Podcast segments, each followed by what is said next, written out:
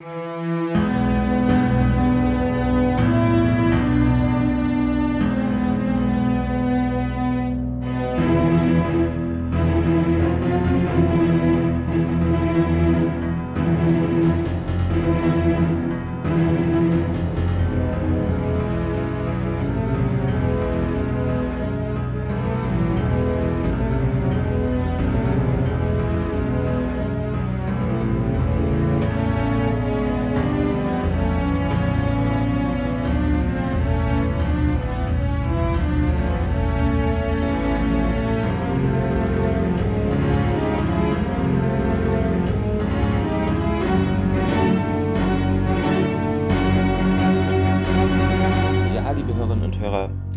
willkommen zur neuen Episode Sternentor. Mit dabei, wie immer, Thomas. Guten Morgen, Thomas. Moin, moin. moin. Und, Na, äh, mir zugeschaltet, ja genau, äh, der Clemens natürlich, auf der anderen Seite der gefühlten Welt. Und äh, heute wieder äh, unsere, in Anführungszeichen, Dauergästin Karina am Start. Äh, schön, dass du da bist. Hallo, Karina. Hallo. Freue mich, ich, dass ich wieder hier sein darf. Genau, ich sage Dauergästin, weil du bist unsere einzige Gästin und warst schon mehrfach da. Deshalb, ähm, das wäre so eine Schlagzeile von irgendeiner, weiß ich nicht, Zeitung, die auf Schlagzeilen aus ist. Dauergästin. genau, aber schön.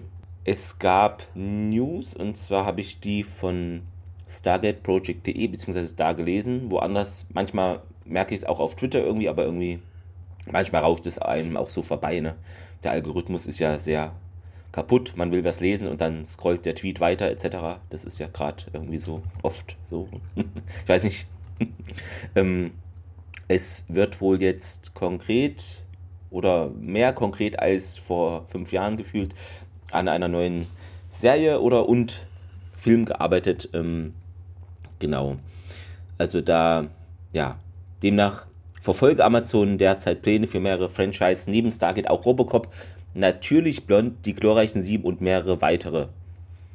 Genau, also das ist so eine Deadline soll das erfahren haben, dass es da eine A-List Creative von Amazon irgendwie gibt, beziehungsweise ähm, die haben da MGM-IPs angefragt und da gibt es wohl einen Katalog, was in der Mache sein soll. Ähm, ich bin gespannt, weil wir hatten ja oft schon ähnliche News und dann weiß ich nicht, wartet man zwei Jahre auf irgendwas und es kommt immer nichts. Deshalb, weiß nicht, vielleicht ist es jetzt ein bisschen konkreter als sonst, aber es ist halt immer schwierig mit diesen Stargate News das zu verifizieren, finde ich. Aber jetzt seid ihr informiert. Ähm, ja, es gab Feedback, dass, genau, zu unserer Sonderfolge bezüglich, dass Blueprix ja diese Lizenz erhält, um Klemmbausteine zu machen, da schrieb, ähm, wer ist leid der Millennium Podcast, sehr geil auf Twitter, Grüße gehen raus natürlich. Auch auf Twitter, Pleroide, schrieb Hannover, Hannovers äh, Sternentor. Also das ist so, ja, einfach so eine Treppe mit einem, wie heißt es, Quadrat, was, wo man durchgehen kann. Ich weiß nicht, ist vielleicht ein Denkmal oder irgendwas gefährliches Nichtwissen. Ähm, also die haben in Hannover ein eckiges Stargate sozusagen. genau. Und dann noch was, wo der Tweet nicht lädt. Sehr gut. Äh.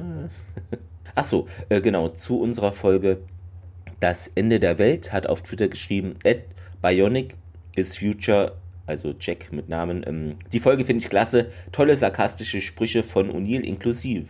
Äh, ja, ich glaube, bei uns kam die, also bei mir kam sie nicht so an. Ich glaube, gut Ich glaube, bei Thomas war sie höher geratet. Mit diesen Asteroiden war das ja, genau. Ja. Aber schön, also äußert euch da gerne, wie ihr die Folgen findet. Das finde ich immer sehr interessant, weil das macht ihr viel zu wenig, finde ich. könnt ihr gerne schreiben, super, schlecht, alles, haut's einfach raus. Ähm, genau. Und dann noch was, aktuell ist die Comic-Con in Prag, äh, ja, findet gerade statt und da ist ähm, auf stargateproject.de, da grüßen wir doch mal schön hin und da ist nämlich auch Richard Dean Anderson. Ich weiß nicht, ob noch andere Leute vom Stargate Cast da sind, aber ja, ihn habe ich äh, auf euren Bildern wahrnehmen können, genau. Ähm, Mensch, ist ja richtig viel News hier im Stargate-Franchise aktuell. Kennt man gar nicht. ja. Wenn ich einmal ganz kurz mhm. dazwischen mhm. sprechen darf, Clemens. Ich habe gerade mal geguckt, weil ich, Schande über mich, ich bin Ach, in Hannover geboren. Und weiß leider so, nichts über ähm, dieses Denkmal. Ach so. Ich habe aber gerade geguckt, das ja. ist ein Denkmal für die ermordeten Juden. Okay. Also und, ich dachte mir schon, es ist irgendwie ein Denkmal wahrscheinlich. Das genau, ist, genau, genau. Ah ja, okay. Gut, dann haben wir das auch geklärt. Also interaktiv äh, hier alles natürlich. Sehr gut. Ähm, ja. Dann haben wir heute eine Folge, natürlich, äh, die, wie heißt im Original, Thomas? Meridian. Also wir wechseln nach England. Da gibt es doch den, den Meridian, Stimmt, den Nullmeridian. Genau. Ähm, die heißt ähm, sehr oft äh, so, äh, außer im Französischen, da heißt sie nämlich Zenit und im Tschechischen Great Path und im Deutschen natürlich werdet ihr es gelesen haben, die Entscheidung. Ja. Wer hat es uns denn geschrieben, Thomas? Mal wieder Robert C. Cooper und in der Regie mal wer Neues, William Roaring. Eigentlich ist das ein Kameramann, der macht aber in Zukunft zwölf weitere Folgen SG1. Hat auch Regie geführt in Dark Matter, eine Serie, die viel zu früh abgesetzt worden ist. Ja, habe ich auch gesehen. Ähm, aber so gut fand ich sie gar nicht. ich weiß nicht. What? Naja, also hm, ich, ich fand es ist halt so ein bisschen die Science-Fiction-Sparflamme. Äh, ich weiß nicht. Irgendwie, also es, die Charaktere haben mir schon gefallen, aber so die Umsetzung teilweise, weiß ich nicht. Ähm, aber gut. Man kann sie gucken, aber muss es nicht. So würde ich es äh, ein, einordnen. Aber ja, sieht ja jeder anders. Ist auch viel zu kurz. Also das bringt überhaupt nichts, die eine Staffel zu gucken. Das, äh, ne, da freut man sich dann auf eine zweite. Weißt, so eine ersten experimentiert dann ja immer rum, aber hm, dann kam nichts mehr. Ähm, und dann, äh, genau, was ich noch äh, sagen wollte zu William Roaring, also hast du richtig gesagt, er hat dann noch viele weitere Folgen bei Atlantis und Universe gemacht. Ähm, und äh, genau, Kameramann unter anderem und Elektrikmensch sozusagen ähm, bei Sliders auch sechsmal Kamera. Akte X auch zweimal Camera Operator und Romeo Must Die Kameramann, also der hat da schon äh, ein paar Dinge in seinem Kameraheft stehen. Äh, ja.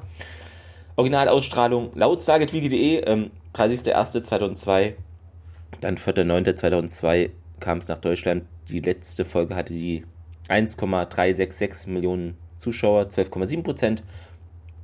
Und jetzt leicht gestiegen auf 1,555 Millionen Zuschauer, was damals 13,6 Prozent entsprochen hat an Sendeanteil. Ähm, ja, dann können wir reinstarten. Äh, Thomas, würde ich doch mal sagen, fang doch mal an. Wo springen wir denn hin? Ist es heimisch? Ist es irgendwo, wo wir noch nicht waren? Wie, wir haben andere Locations als Korridore? Ähm, Habe ich gehört, ja. Ja, ja, ja, doch, doch, aber das kennt man jetzt auch. Wir sind im Gate Room.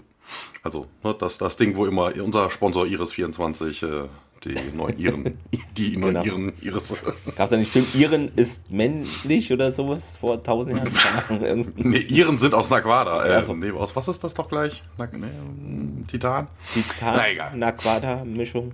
Schreibt. Ja, SG1 kommt auf jeden Fall durch das Gate, also das Gate ist äh, offen und äh, Daniel läuft vorne weg, hält sich irgendwie die Hand, also scheinbar irgendwie verletzt, er hat auch so ein paar Kratzer im Gesicht.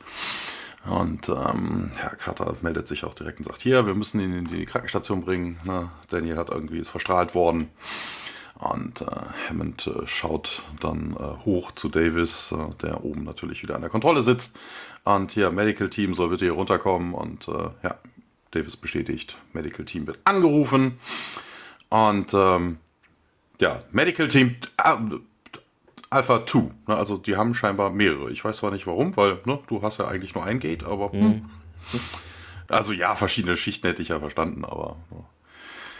Ja, jetzt wechseln wir aber in einen Korridor und ähm, ja, Hammett erkundigt sich bei O'Neill, was denn überhaupt passieren ist. Und äh, ja, er weiß das auch nicht so ganz genau. Äh, Tiag bestätigt das auch nochmal und sagt, ja, als der Unfall passiert ist, äh, oder als der Vorfall passiert ist, da waren wir nicht anwesend. Und ähm, ja, also ein paar Mediziner kommen daher. Daniel will sich aber nicht anfassen lassen, sagt, äh, nee, nee, hier fasst mich bloß nicht an. Und Carter bestätigt das auch nochmal. Und ja, hier, nee, der könnte immer noch schwer verstrahlt sein. Fasst ihn bloß nicht an. Und äh, ja, Fraser befiehlt dann, dass er doch bitte einmal hier desinfiziert werden soll. Nee, wie nennt man das? Dekontaminiert werden soll. Ja, man folgt Daniel hinterher und Fraser bleibt dann da stehen und erkundigt sich bei Carter, wie viel er denn überhaupt abgekriegt hätte. Und äh, ja, Unstable Radioactive Variation auf Naquada. Rechte Hand äh, könnte wohl über 8 bis 9 Ra Grace, also äh, auf Nutrient Radiation äh, abbekommen haben. Full Body Exposure wäre wohl eine Maßeinheit von sieben und äh, oh Gott, oh Gott, und Hammond so, hä, was, wie, was, Doktor? Ja, das wäre wohl eine tödliche Dosis und äh, dann endet SG1 jetzt. Äh, genau. ja. Jetzt war dem SG2. Ja. Der Rest muss ja, trauern. Ja, wir haben genug. Teams eigentlich, das stimmt, ja. Ja. Ja, Opening Credits und dann geht's im Briefing rum weiter. Im Briefingraum kommt Hammond aus seinem Büro und SG1 sitzt da, ja, gewohntes Bild, er sitzt dort am Tisch, wartet auf ihn und Hammond meint auch gleich, ja, ja, ihr könnt, könnt ihr gleich sitzen bleiben. Ähm, ja, meint er, dass eben Doc Fraser ihm erklärt hat, dass er, dass sie, dass er, dass sie im Augenblick äh, nichts für Daniel tun kann und ja, jetzt möchte eben Hammond wissen, was ist da überhaupt vorgefallen. Jack deutet Richtung Sam und ja, sie meint, wie sie, also aus unserem Bericht erfahren, ne, ist Gelofene eins von drei großen Reichen auf 4C3. Ähm, ich finde es immer cool, dass die, das war früher irgendwie nicht so, mittlerweile kürzen die einfach diese ganzen Nummern ab, indem sie nur die Hälfte der Nummern sagen. Das finde ich irgendwie witzig. ähm, wie wir bei unserer Erkundung äh, feststellen, gab es da irgendwie einen Entwicklungsstand ähnlich der USA in den 40er Jahren.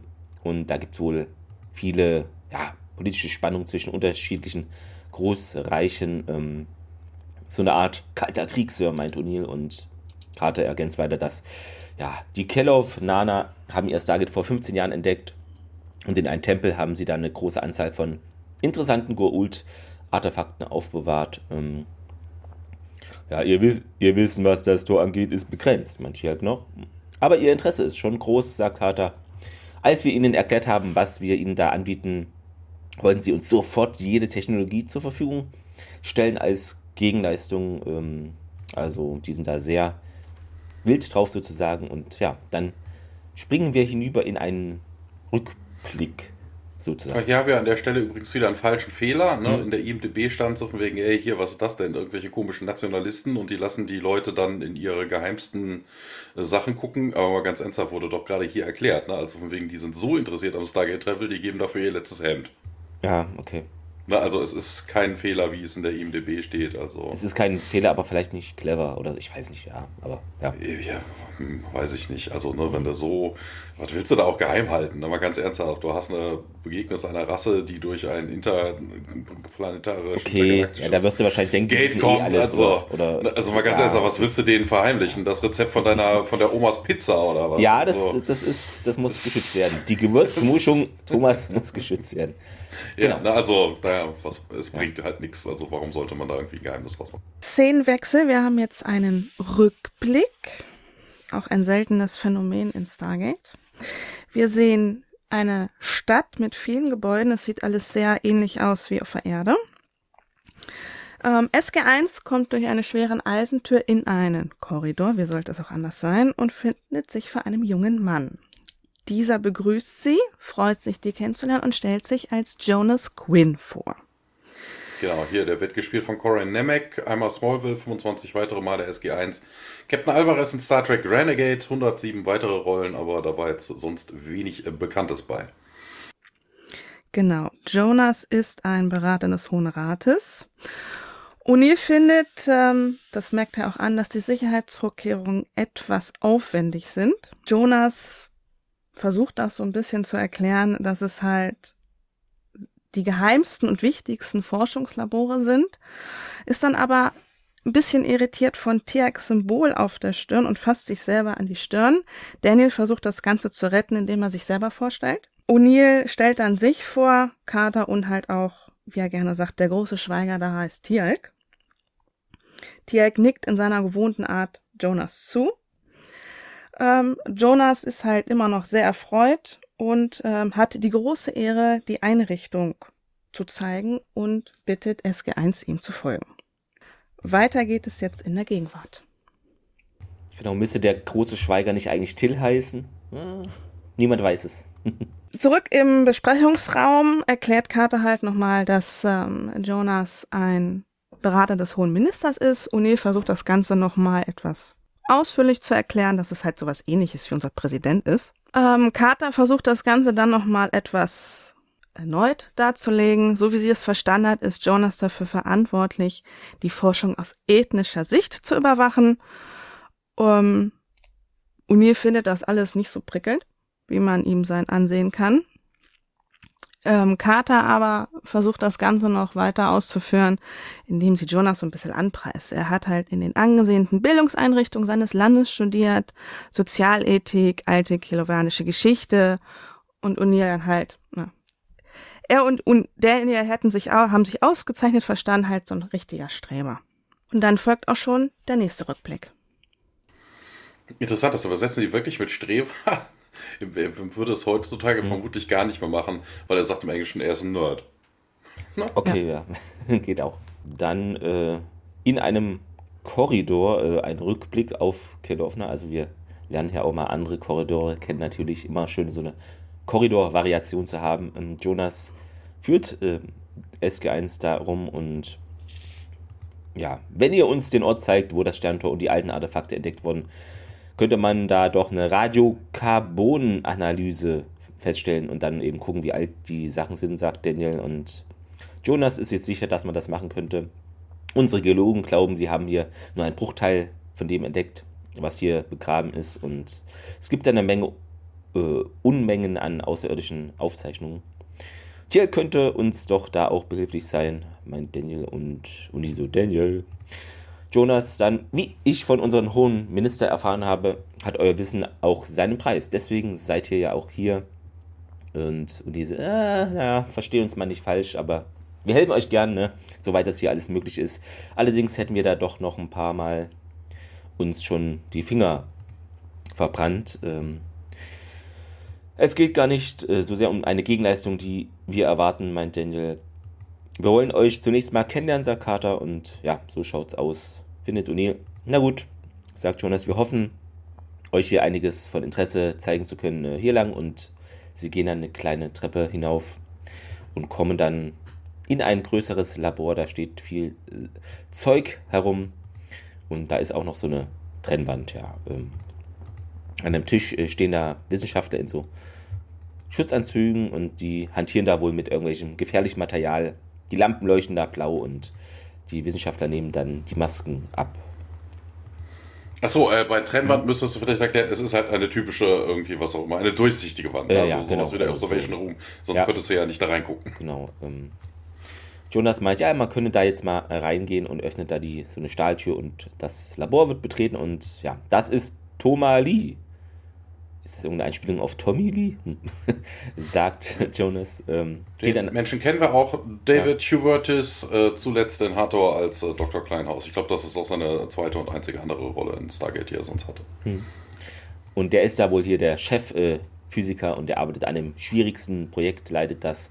Ja, auf dem Tisch sind so runde Behälter und da ist was drin. Äh, und Jonas meint, dass eben hier, das ist SG1, das SG1-Team vom Planeten äh, Erde und Thomas ist da erfreut und Carter fragt mal nach, was ist denn jetzt in diesen Behältern überhaupt drin. Ja, den Gegenstand, den wir gerade untersuchen, das stammt von einem alten Tempel und gehört offenbar einer Rasse an, die sich Gualt nennt. Und hier halt Guault. Und Jonas so, hä, wirklich? Auch geil, die haben da Gualt rausgemacht. Gu Gualt, genau. Im Englischen ist es Guld. Guld, okay. Ja, die Guld. Die Guld, ja.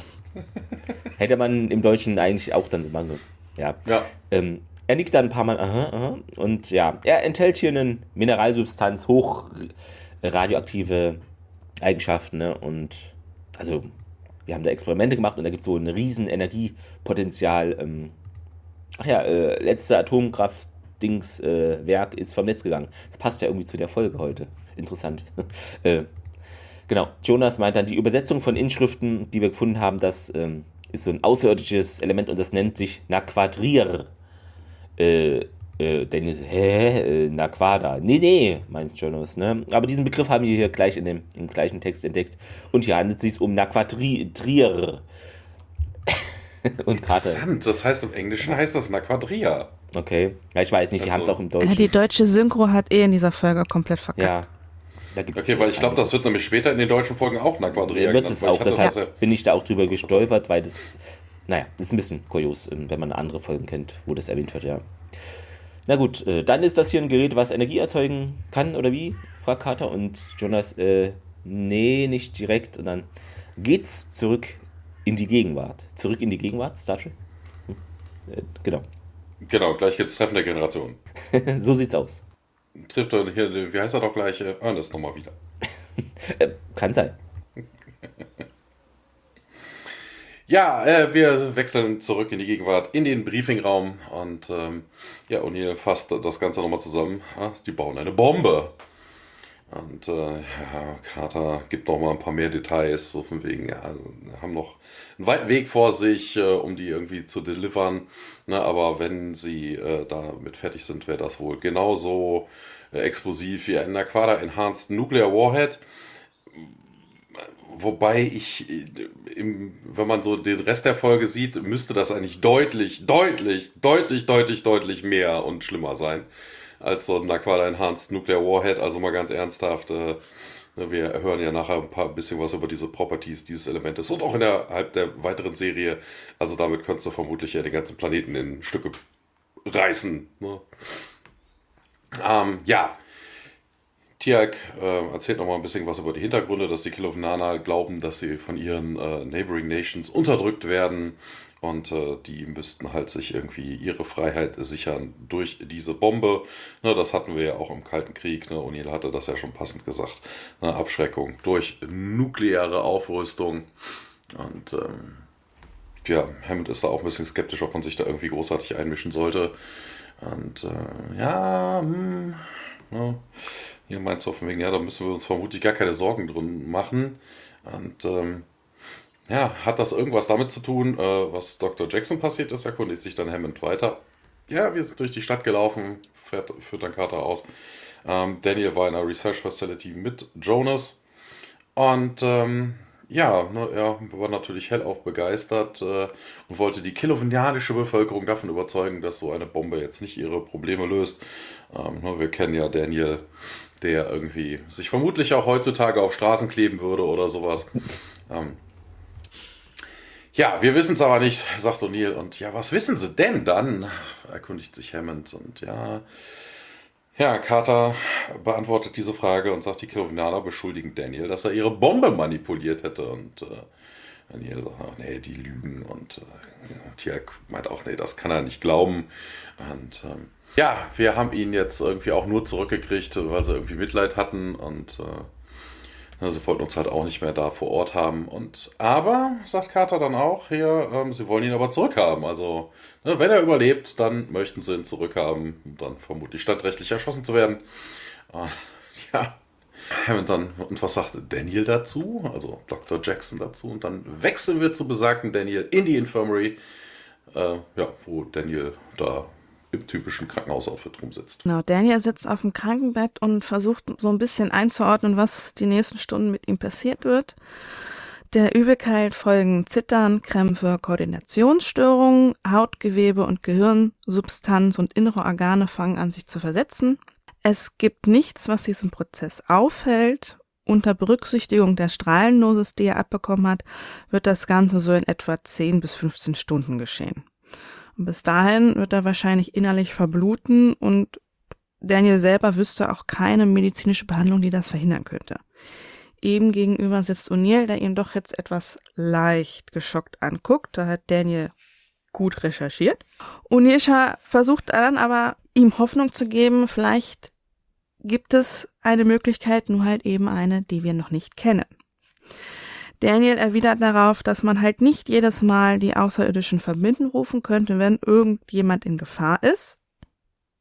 Jack versucht allerdings was zu sagen. Daniel lässt ihn gar nicht erst zu Wort kommen.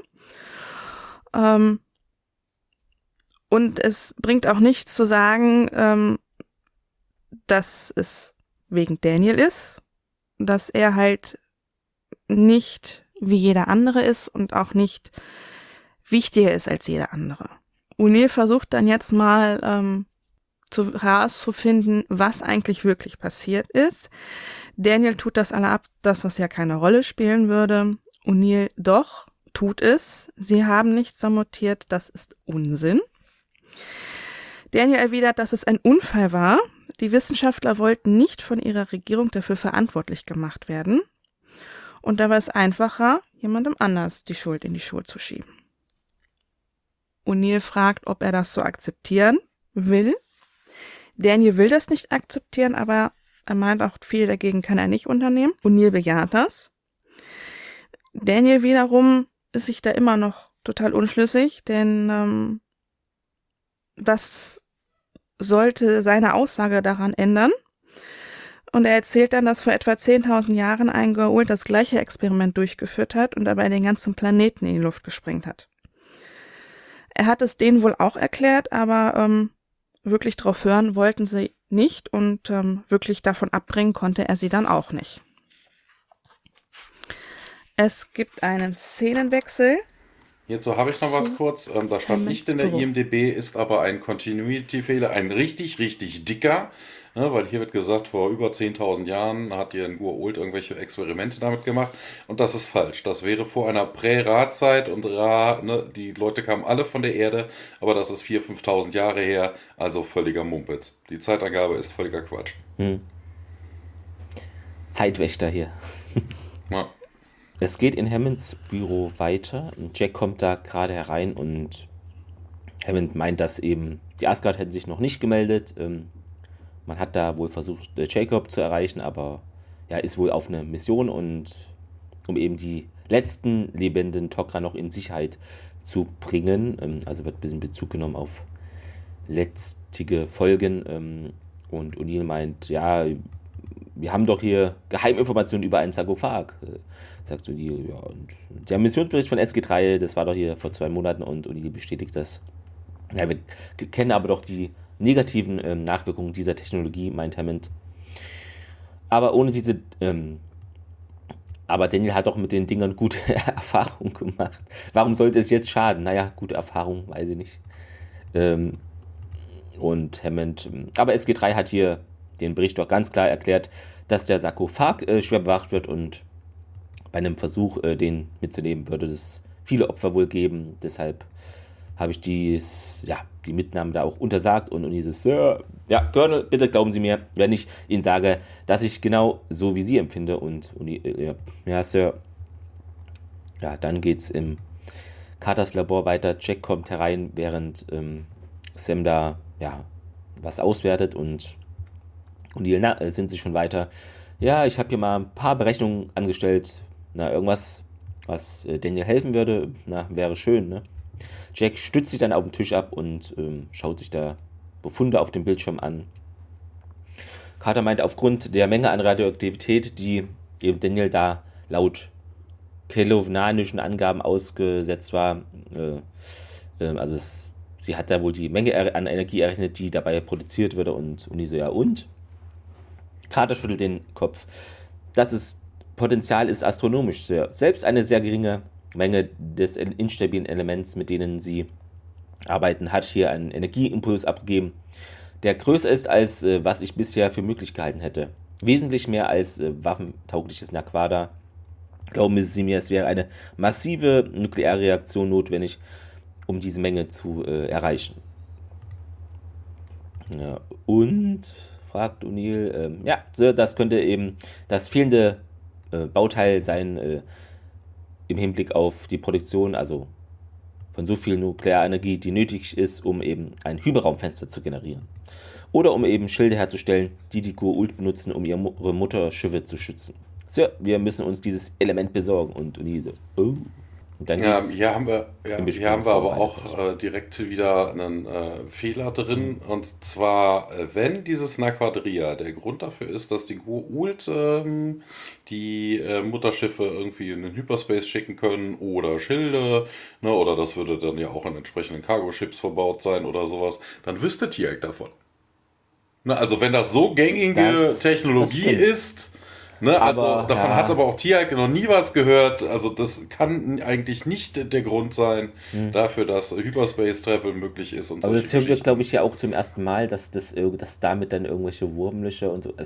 Hm, weiß ich nicht. Und, äh, also, äh, ne, bis jetzt konnte man ja immer noch sagen, ne, ein Aquada-Reaktor, das ist halt auf der Erde noch nicht so in ja. der Reife da vorhanden, wie das die Gu-Ult nutzen.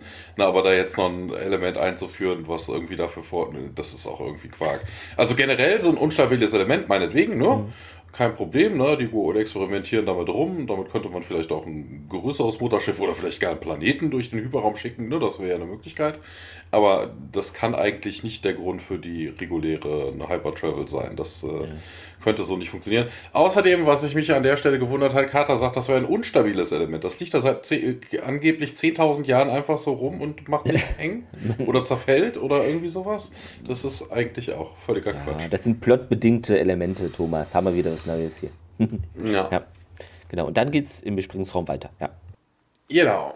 Hammond, O'Neill, Carter und Tiak äh, sitzen da wieder um den Tisch herum und ähm, ja, Hammond äh, greift nochmal den Faden vom letzten Mal auf, ne, dass äh, deren Regierung glaubt, dass Dr. Jackson ihre, ihre äh, Untersuchungen ne, sabotiert hätte und das ist doch nur eine Lüge. Wehrt sich O'Neill dagegen, ne? Daniel ist da irgendwie der Sündenbock und äh, ja, Hammett ist sich da nicht so ganz sicher, ne, so wegen er fand das Projekt der EG nicht so doll und äh, ne, das hat jetzt irgendwie auch schlechten Impact auf unsere diplomatischen äh, Beziehungen. Und ähm, ja, wie, wie, was, wo? Diplomatische Beziehung? Ich denke, es geht hier um, um Daniels Leben und äh, Carter mischt sich dann auch nochmal ein. Und ja, hier, ich weiß, dass äh, ne, ich weiß, wie du dich fühlst, wir fühlen uns alle so. Ähm, ne, aber wir, ich kann nicht genug betonen, wie wichtig dieses Element ist. Und äh, ja, oh, ja, hier kommen wir nochmal auf dieses angeblich tolle Element und das hätten sie schon x-mal in irgendwelchen Jumpern oder Schiffen sich einfach nehmen können, wenn das überall verbaut wäre, aber naja, egal. Ja, Hammond sagt dann auf jeden Fall, hier, ich werde einen äh, Brief, ein Schriftstück an den kelowinanischen äh, Leader schicken und ähm, ja, und wir können doch hier nicht kapitulieren, das sind lügende Bastarde. Und ja, ne, das äh, Government weiß wohl nicht die Wahrheit. Ja, dann erzählen wir ihnen einfach die Wahrheit. Dann sagen wir es ihnen. Und äh, ja, warum sollten sie uns glauben? Ne? So wenn ihre Leute was anderes sagen. Ne? Und äh, vor allen Dingen, wenn sie dann zugeben müssten, dass sie sich da irgendwie in die Nesseln gesetzt haben. Ähm, na, das wird uns irgendwie äh, bei weiteren Verhandlungen hinten runterfallen. Und ähm, wobei ich mir auch denke, so von wegen, also bitte, ne? also wir haben vorhin, die haben sie schon da reingelassen, weil sie wissen, äh, die Leute sind so hoch entwickelt, ne? so von wegen, da kann nichts passieren, wenn wir hier irgendwie ähm, die Leutchen reinlassen. Mhm. Ich weiß nicht, warum das jetzt äh, ein Nachteil sein sollte, wenn man denen ins Gesicht zuseit. Ihr sagt irgendwelche mhm. Noobs. Ne, weil könnte man auch immer noch sagen, ihr seid Noobs, wir helfen euch aber gerne. Ne? So sagt, yay! Also ich weiß nicht, warum das jetzt irgendwie ein Problem für die Verhandlung ist, dass sie selber technisch zu unbedarft. Ich, ich weiß es nicht. Ich, warum sollte das, kann mir das irgendjemand sagen? Das ist völliger Blödsinn. Ja, vielleicht ist da nicht so viel im Gegenzug. Ich weiß nicht. Äh, ja, pff, na, also. Hm. Ja, wir können auf jeden Fall nicht äh, zugeben, dass Daniel hier irgendwie schuldig ist oder ne, das eingestehen oder behaupten, dass Daniel schuldig ist. Äh, begehrt O'Neill auf und äh, ja, hey, Hammond wiegelt dann ab, so von, ja, ja, alles gut. Ne, wir ähm, werden, ich werde nichts dergleichen, äh, ne, dass wir solche, solche Verhalten nicht befohlen hätten. Und äh, ja, wir würden sowas auch nicht unterstützen. Und ja, das ist ja auch beides richtig. Und ähm, ja, vielleicht können wir da irgendwie mit die, die Grundlage für weitere Verhandlungen ersetzen. Und äh, ja, dessen wir dann auch das Naquadria bekommen. Und ähm, ja, hier, Sie werden das jetzt zustellen, diesen Brief. Und äh, O'Neill knickt dann auch ein, sagt dann, ja, fein. Ja. Und dann wechseln wir in einen Korridor, diesmal auf Kilovna.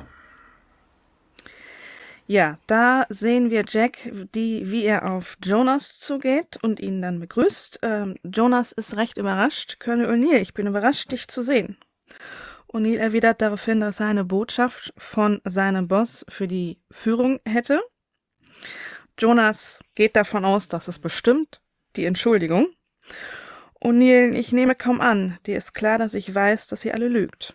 Jonas erkundigt sich, wie es Dr. Jackson geht. O'Neill dem geht es nicht so gut. Jonas, tut mir leid, das zu hören. Zwei Wissenschaftler, die bei ihm waren, sind bereits tot. Die anderen werden bald sterben. Ihr Tod war grauenvoll. Ähm, O'Neill erwidert, dass sein Boss die Anschuldigung gegen Daniel abzustreiten als Zeitverschwendung ansieht. Jonas erwidert, dass er ein weiser Mann ist. Er versteht halt nur nicht, warum die Regierung immer noch versucht, eine Beziehung zu Kelovna aufzubauen und aufrechtzuerhalten. Und er erwidert, weil wir das Zeug, weil wir was von dem Zeug wollen, mit dem ihr rumexperimentiert habt. Meine Regierung glaubt noch immer, sie könnte das durch Verhandlungen erreichen. Jonas wiegelt ab, das Anaquadria ist sehr selten und extrem wertvoll für uns. Ich glaube, meine Regierung würde dem kaum zustimmen. O'Neill versucht es aber trotzdem weiter, denn genau deswegen ist er ja hier. Jonas versteht nicht so ganz. Und ähm, äh, O'Neill versucht jetzt so ein bisschen mit der eigentlichen Intention rauszurücken, denn er ist nur hier und hat sich bereit erklärt, die Botschaft zu überbringen, weil er Jonas sehen wollte. Jonas versteht das Ganze nicht. O'Neill versucht das ein bisschen zu erläutern. Daniel geht zugrunde. Jonas fällt ihm ins Wort. Äh, jetzt willst du aber jemanden uh, die Schuld dafür geben. O'Neill erwidert daraufhin, er, dass er diese Vorwürfe nicht einfach so stehen lassen könne, denn es interessiert ihn nicht wirklich, wie wertvoll dieses Zeug für jemanden ist. Jonas soll ihm ruhig glauben. Er wird mit allen Mitteln verhindern, verhindern, dass die Regierung Daniel die Schuld gibt. Jonas fragt dann halt, was willst du von mir? Uni bittet ihn darauf hin, dass er einfach nur die Wahrheit sagt. Jonas aber wiegelt das ab, er kann es nicht. Selbst wenn er es wollte, ohne Unterstützung der anderen Wissenschaftler ginge das überhaupt nicht. O'Neill versucht nochmal ein bisschen näher auf ihn einzugehen, denn Sie sitzen alle nur in der Patsche, weil er und seine Freunde verlogene Feiglinge sind und ihre eigene Inkompetenz verstecken wollen. Moment. So, weiter geht's. Jonas erwidert Colonel, wir brauchen unbedingt diese Wache, die wir entwickeln. Ohne sie könnte das kilovanische Volk seinen Nachbarn überrannt werden, die in diesem Moment ihre eigenen Vernichtungswaffen entwickeln. Wir sind bereit, alles zu tun, was notwendig ist, um unsere Freiheit zu behalten und für den Frieden auf diesem Planeten zu sorgen. Neil aber möchte noch mal eins klarstellen. Ich glaube, dass der Punkt, um den es, das ist genau der Punkt, um den es Daniel ging. Eine Massenvernichtungswaffe kann nur für einen Zweck eingesetzt werden. Du glaubst vielleicht, dass sie Frieden und Freiheit garantiert. Aber ich versichere dir, dass sie nie die Wirkung haben wird, die du dir erhoffst, solange du sie nicht auch einsetzt. Und um das deutlich zu machen, wir wollen das Zeug nur haben, weil es eingesetzt werden kann, um Schutzschilde herzustellen.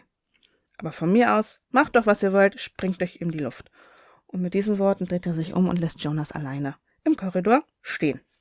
Ich fand, das ist irgendwie, also vom Satz her äh, hätte ich, das ist für mich so ein klassischer Daniel-Satz eigentlich eher. Also ja. war, war, ich ein bisschen überrascht, hatte ich gar nicht mal so auf dem Zettel, dass jetzt O'Neill in der Folge sowas äh, von sich gibt, aber warum nicht? Ja.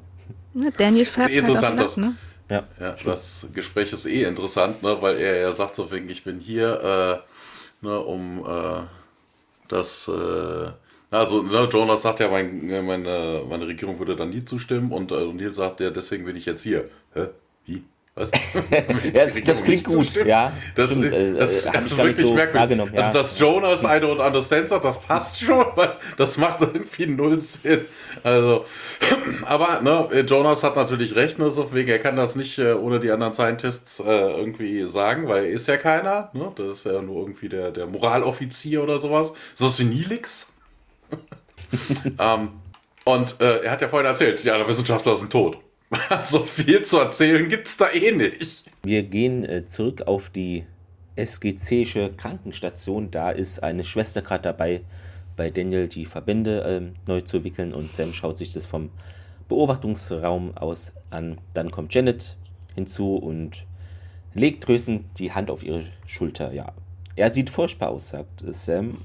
Und ja, das wird wohl noch schlimmer werden. Ähm, es wird aber hoffentlich schnell gehen, meint äh, unsere Ärztin. Und Sam hat da Mühe, äh, sich unter Kontrolle zu haben. Und ja, ich bin mir sicher, sie tun alles, was in ihrer Macht steht. Und Fraser meint aber, ja, das nur Beruhigungsmittel und Schmerztabletten. Mehr könne man jetzt äh, nicht mehr für ihn tun. Sie haben keine Vorstellung, wie schmerzhaft das Ganze für ihn ist. Äh, Sam schließt dann die Augen für einen Moment Wissen Sie, ich sage sowas normalerweise nicht, weil es gegen meine Berufsauffassung verstößt, aber es wäre viel besser für ihn, wenn wir, und ja, ich kann es dann aber nicht aussprechen, und Sam weiß aber, was gemeint ist, ähm, ja, dann eine Miniszene im, im Sicherheitsraum vom Stargate Center. Sam öffnet da einen Tresor und holt das Heilungsgerät der Tok'ra raus. Ich hatte mich irgendwie gefragt, warum die jetzt erst auf diese Idee kommen. Das fand ich irgendwie ein bisschen merkwürdig. Das wäre meine erste ja, Idee, ich, oder? Ich also ich weiß aber nicht, sie, sie ja. erzählt es ja gleich noch. Sie erzählt ja, okay, es ja gleich aber, noch. Hm. Ähm, genau, dann wieder zurück auf die Krankenstation. Sam geht zu Daniel, während Jack Hammond und Tjelk nun selber im Beobachtungsraum sind. Ähm, und gerade so Daniel und der kann aber kaum noch seine Augen öffnen und überall sind Wunden. Er hat natürlich große Schmerzen. Ähm, ich habe das bisher noch nicht vorgeschlagen, ja genau, jetzt geht sie drauf ein, ähm, weil ich mir nicht sicher bin, wie dieser Apparat eingesetzt wird. Es könnte alles noch schlimmer äh, machen und Daniel nickt dann aber unter Schmerzen, also ist er wohl einverstanden.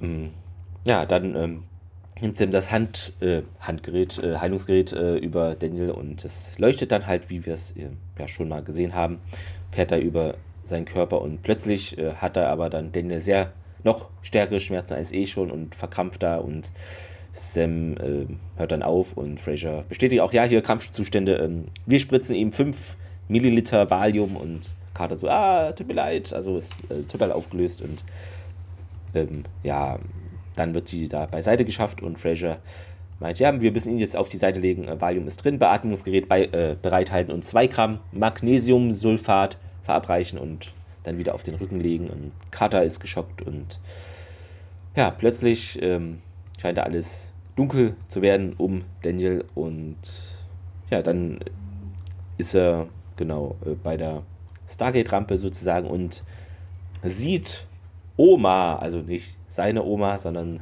Oma des Salah, äh, die da als weißes Gewand trägt und dieses typische Aufstiegslicht, wie auch immer man es nennt, äh, ausstrahlt. Ähm, also, ja, genau, aber ja. Und sagt auch, dein Schicksal liegt in deinen Händen, also nicht in meinen Händen, sondern in deinen Händen. Und Daniel schaut sie nur verwirrt an. Und dann geht es äh, erneut auf der Krankenstation weiter.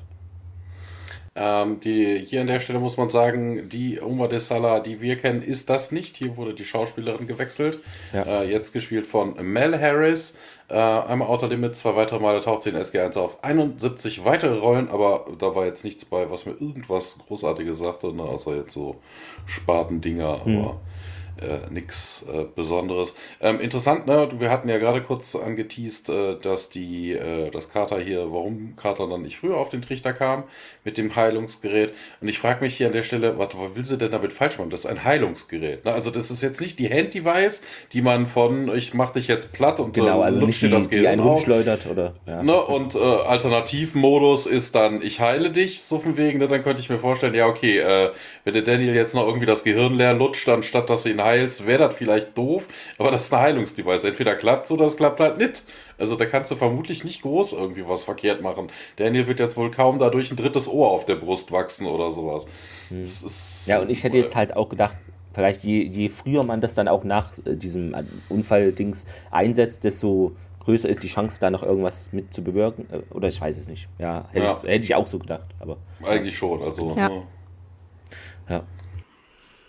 Ja, Krankenstation, gutes Stichwort. Äh, Daniel ist jetzt in Bandagen eingewickelt, ne? das kennt man ja aber auch so bei so Strahlungsverbrennungen, ne? dann löst sich ja auch die Haut vom Körper und sowas, äh, Verbrennungen und so was. Ähm, ja, auch sein Gesicht ist bedeckt und O'Neill kommt äh, rein, setzt sich neben äh, neben das Bett und Daniel scheint, obwohl er ja eigentlich, wie wir ja gerade gesehen haben, in dieser in diesem äh, ja, Wachtraum, keine Ahnung was, in diesem Delirium zu sein, ist er doch irgendwie ansprechbar. Das passiert jetzt ein paar Mal, wo ich mir dann denke, hey, wie kann er denn gleichzeitig mit Oma de Sala in seinem Hirn reden und mit Jack? Also irgendwie entweder ist er jetzt bewusstlos und auf einer Höhe, auf, auf so einer Zwischenebene oder er ist noch im Hier und Jetzt und kann mit den Leuten reden. Das ist irgendwie Quatsch. Aber naja, was soll's. Ähm, Daniel sagt dann auf jeden Fall auch, begrüßt ihn, hey Jack, und äh, ja, hm, ha, ich wollte eigentlich, aber du weißt, ich bin da jetzt nicht so gut. Ja, ich weiß. Und äh, ja, das Naquadria ist auch eine tolle, tolle äh, Erfindung, äh, eine tolle Entdeckung hat Carter wohl irgendwie. Und äh, ja, doch, ähm, na, wir könnten, ne, wenn wir irgendwas davon kriegen könnten, wäre das toll. Aber ähm, ja, ich war übrigens äh, vor Ort und habe äh, Jonas versucht, mal deinen Standpunkt näher zu bringen. Na, wir, na, Daniel hat es ja auch schon versucht, nur so wegen einer Waffe kann man nur dann irgendwie was bringen, wenn man sie auch einsetzen will. Und ähm, ja, ja, schwere, schwere Position.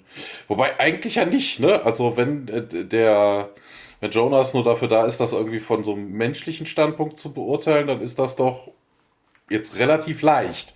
Ne, dass die Regierung dann gegebenenfalls in einer schweren Position wäre. Ne? Also Jonas einzige Aufgabe ist es, das irgendwie ja nach, äh, nach menschlichen Maßstäben irgendwie, ob das toll ist oder nicht. Ne?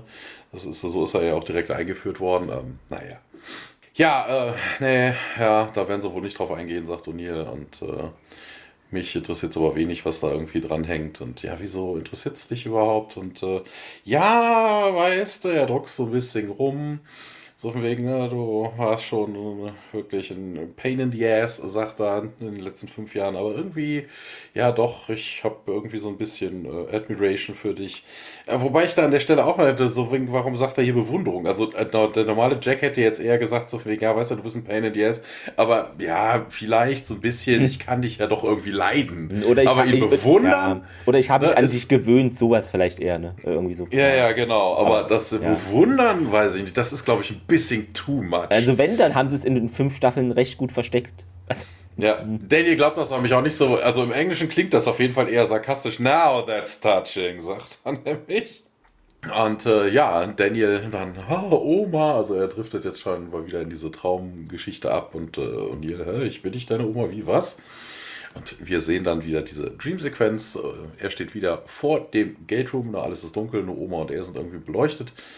Und ähm, ja, dann geht Daniel jetzt auch darauf ein, dass sie anders aussieht. So, ne, du siehst anders aus. Und äh, ja, Oma so ausfleichend, also die macht dann irgendwelche Vergleiche, Lightning Flashes, Sparks, Shower. Ne, und wenn du einmal die Augen zumachst, dann hast du irgendwie alles verpasst. Und, ja, okay, ganz cool. Ähm, ja, was wolltest du mir damit sagen, dass das äh, Schicksal in meinen Händen liegt? Ja, und Oma wieder so mit ihrem kryptischen Aussagen, ja, wenn der, wenn der Geist erleuchtet ist, dann ist der, der, der Geist. When the mind is enlightened, the spirit is freed. Ja, Mind und Spirit ist so eigentlich so gut wie dasselbe. Und äh, ja, aber der Körper, das wäre wär dann völlig zu vernachlässigen. Und äh, ja, oh, es geht um Aufstieg, ne? Rise into a different plane of existence. Und äh, ja, das, das kann ich. Ich könnte so wie du werden. Und äh, ja, du musst erstmal deinen Pfad zu Ende gehen, den du auf Cap be, äh, begangen, be, begonnen hast. Begangen. Begonnen hast. Und ähm, na, erst dann wirst du den Weg auf den großen Way to the Great Path. Das ist auch so im Englischen irgendwie den Weg zum großen Pfad finden. Weißt du, den Weg zum Pfad? Autobahnkreuz oder was? ist im Deutschen aber auch so, ne? Ja, es klingt halt irgendwie merkwürdig, weil beides ja eigentlich Begriffe sind, die Weg bedeuten. Ne? Also, ja, was, was muss ich denn tun? Ja, hier, äh, lass von deinen äh, Sorgen ab und äh, ja, okay, cool, ist schon geschehen. Step 2. Und ja, wieder kryptische Aussagen. Ne? Ein, ein großer Mann kann nicht im, Sch- im kurzen Gras äh, sich verstecken. Und, und, und dann, ja, okay, hier, ich habe keinen Bock und keine Zeit für so eine Scheiße. Und ähm, ja, hier, du kannst nicht äh, erleuchtet werden, wenn du vor dem Tod davonläufst. Ähm, ja, wobei das auch irgendwie Quark ist. Ne? Also, hm. Weiß ich nicht. Ja, hier, dann sag mir doch, was zu tun ist. Ja, es gibt viele Straßen hier wieder, Straßen zum großen Pfad und äh, ne, nur die, die äh, willens sind, finden den Weg auch. Und jetzt hast du schon vier, dreimal im selben, im, selben Abschnitt dann Wegfahrt und Straße und hast du nicht gesehen. Ja, okay, ich äh, bin bereit, ich äh, bin willig, äh, let's go und äh, me, sagt er. Und ähm, was sagt er denn im Englischen, äh, im Deutschen? Ja, mach, mach dein Ding, glow me, sagt er im Englischen. Erleuchte mich. Ja, okay, ja, das passt ja schon, ja. Ja, so halbwegs. Ähm, ja, der Pfad erzählt keine Lügen und wenn du am, an den äh, Ufern stehst, äh, kann der kann der unehrliche Mann sie trotzdem hören und okay, ja, okay, ich habe mir schon gedacht, dass das jetzt nicht äh, leicht wird und äh, dann noch eine kurze Miniszene. O'Neill sitzt immer noch an Daniels Bett, als Hammond und Jonas reinkommen und äh, ja, begrüßt sie dann auch und äh, im Observation Room geht's dann weiter. O'Neill will wissen von Jonas, was er hier macht. Jonas ähm, erwidert, dass man ihm freundlicherweise die Einreise gewährt hat und er habe etwas mitgebracht. Er hält äh, Jack eine verschlossene schwarze Box hin, die Jack dann annimmt. Jonas daraufhin, na Quadria, unser gesamter Vorrat. O'Neill ist ein bisschen verwundert und fragt nach. Ähm, Jonas vers versucht dann, seine oder die Geschichte von dem Unfall zu erzählen. Denn er beginnt, die Daten, die während des Unfalls aufgezeichnet wurden, demonstrieren potenzielle Kraft dieser Waffe, die alle Vorstellungen sprengt. Ich weiß nicht, was schlimmer war, zuzusehen, auf welche Weise meine Freunde starben, oder der Ausdruck offener Freude auf den Gesichtern meiner Führer, als sie von der Kraft dieser Waffe erfuhren. Die wollten wissen, wann sie einsatzbereit ist. Ich habe ihnen dann daraufhin erzählt, was wirklich passiert ist. Ähm, es folgt jetzt ein Rückblick. Wir sind wieder auf Kelowna und Daniel und Jonas gehen durch die Einrichtung. Daniel, äh, Jonas macht ein bisschen ganz normale Konversation. Er hat nämlich von Daniel ein Buch bekommen und hat das auch schon durchgelesen. Daniel ist überrascht, denn das Buch hat er erst ihm gestern gegeben. Jonas ähm, erwidert daraufhin, ich äh, lerne sehr schnell, deshalb konnte ich meinem Alter auch schon so weit kommen. Daniel fragt nach, und? Also zum Inhalt des Buches wahrscheinlich. Jonas erwidert, dass äh, es sich bei den Übersetzungen als ganz nützlich erweisen wird. Daniel daraufhin, dass er vielleicht etwas mehr Begeisterung erwartet hätte. Jonas aber nichts für ungut, mich interessieren einfach mehr, was da draußen ist, also die Sterntorreisen. Daniel erwidert, dass ähm, glaubt mir, was immer ihr für Probleme mit euren Nachbarvölkern habt, sie werden euch lächerlich erscheinen, wenn ihr erst einmal da draußen wart. Jonas erwidert, dass es ihm leid tut, dass ähm, so lange halt keine Details bekannt sind, kann er halt nicht viel tun. Daniel versucht das Ganze dann noch so ein bisschen weiter auszuschmücken, denn ähm, er versucht ihm klarzumachen, dass es bereits Beweise auf dem Planeten selber dafür gibt. Beide bleiben stehen und Jonas schaut ihm doch recht verwirrt an. Daniel erwidert, der Tempel, in dem sich das Tor befindet, wurde von einer mächtigen und technisch hochentwickelten Rasse bewohnt und alle Hinweise in dem Tempel deuten darauf hin, dass ihre Zivilisation durch eine Explosion vernichtet wurde. Jonas erwidert, unsere Wissenschaftler haben die Theorie aufgestellt, dass vor etwa 10.000 Jahren ein Asteroid auf unseren Kontinent einschlug und als Folge davon die gesamte Zivilisation verschüttet wurde. Daniel erwidert, oder sie experimentierten mit derselben Technologie, die ihr heute und wie ihr heute und so kam es dann zur besagten Katastrophe. Jonas erwidert daraufhin, wenn das wahr ist, was du über potenzielle Feinde da draußen in der Galaxie erzählst, dann brauchen wir diese Waffe vielleicht mehr denn je. Daniel ist sich natürlich da ein bisschen zwiegespalten denn dagegen kann er nicht wirklich viel sagen. Ähm, was er wohl sagen kann, ist, dass äh, ein paar sehr kluge Leute gesagt haben, dass der Einsatz extremer Waffen durch eine Zivilisation, die noch nicht bereit dafür ist, zu einer Vernichtung verführen kann. Sie stehen nun vor dem Labor, wo halt die besagten Tests durchgeführt werden. Ähm, Jonas schaut Daniel an und fragt ihn, wenn du die Möglichkeit hättest, würdest du uns die Technologie vorenthalten? Ähm, Daniel versucht das Ganze relativ neutral zu sehen, denn ähm, er kann nicht vorhersehen, was das Volk mit oder ohne Waffe geschieht. Ähm, er wünscht sich halt nur einen anderen Weg. Jonas nickt. Beide beobachten dann die Wissenschaftler, die halt im Moment weitere Experimente durchführen. Der eine Wissenschaftler ähm, erwähnt, dass die Energieproduktion auf das Zehnfache steigt. Hier muss ich kurz einhaken. Der Wissenschaftler wird gespielt von Kevin McCrae. Einmal Akte X, einmal First Wave, einmal Twilight Zone, hat aber auch insgesamt nur sechs Rollen auf hm. seinem Tableau. Ja. Thoma ist davon sehr begeistert. Die Tests werden fortgefahren und plötzlich geht eine Energiewelle von der Kugel aus. Die Wissenschaftler sind sich nicht ganz sicher, was das überhaupt war. Und das Ganze scheint jetzt wirklich aus dem Ruder zu laufen. Die Kugel explodiert förmlich. Es gibt eine noch größere Energiewelle und die Geigerzähler schlagen extrem aus. Thomas schreit, dass sie Entdeckung gehen sollten und auch von der Glasscheibe fernhalten sollen, da die Strahlung wohl das Glas durchdringen kann. Jonas das ist verwundert. Ja, ja, das ist übrigens auch geil. Äh, eigentlich hätten sie in den Hyperspace versetzt werden müssen. Das ist nämlich derselbe Effekt, den du hast, wenn irgendein, wenn irgendein Schiff in den Überraum geht. Und äh, was an der Stelle natürlich auch bemerkenswert ist, ne, es wird gesagt, get down, get down, das ist wegen Radiation, Radiation und Danny bleibt einfach stehen. Ja. ja. Jonas ist verwundert, was passiert, und Thomas erklärt, dass das Gerät explodieren könnte.